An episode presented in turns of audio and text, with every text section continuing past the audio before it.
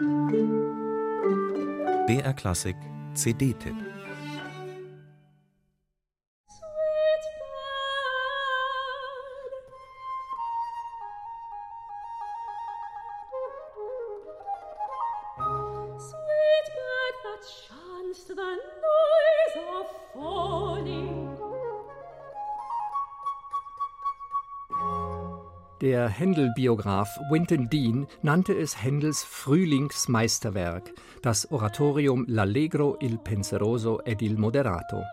Das Vogelzwitschern, das er da hineinkomponierte, musste Händel selbst gut getan haben. L'Allegro komponierte er im Februar 1740, der in London extrem kalt war.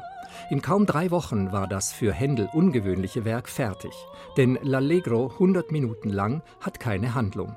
Es geht einzig um die Befindlichkeiten des Fröhlichen, des Nachdenklichen und des Gemäßigten, um Emotionen also. Und Händel zeigt, auch wer grübelt, kann virtuos sein.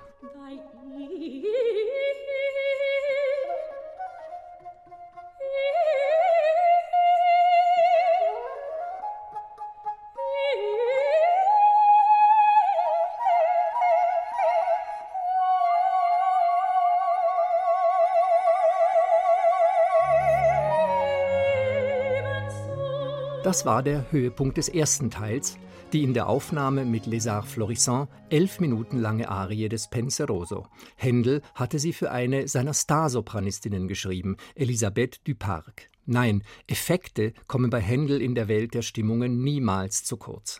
Er war eben nicht nur ein Musikgenie, sondern auch ein versierter Kaufmann. L'Allegro kam beim Publikum bestens an, ganz bestimmt auch dank einer so funkelnd instrumentierten Musik wie dieser Arie des Allegro. Kannst gehen.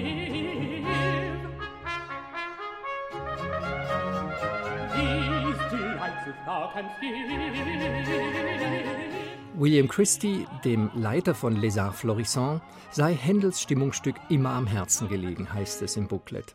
Die Aufnahme zeigt warum. Es geht um feine Schwingungen, um Fragen des Ansatzes, um Nuancen der Artikulation. Daraus schöpfen die Musikerinnen und Musiker immer neue Momente der Magie im Überfluss in der schon gehörten Vogelarie oder nicht weniger bezwingend im melancholisch gestimmten Schlusschor des zweiten Teils.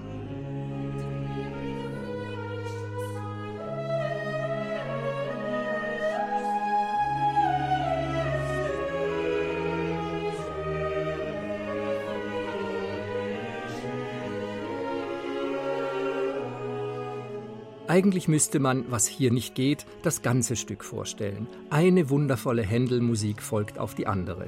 Aufhören mit Hören ist kaum möglich. Zu brillant die Solisten, vor allem die Sopranistin Rachel Redmond, zu raffiniert das Instrumentalensemble. Händel hat ein Meisterstück geliefert. Les Arts Florissants ebenfalls. Musik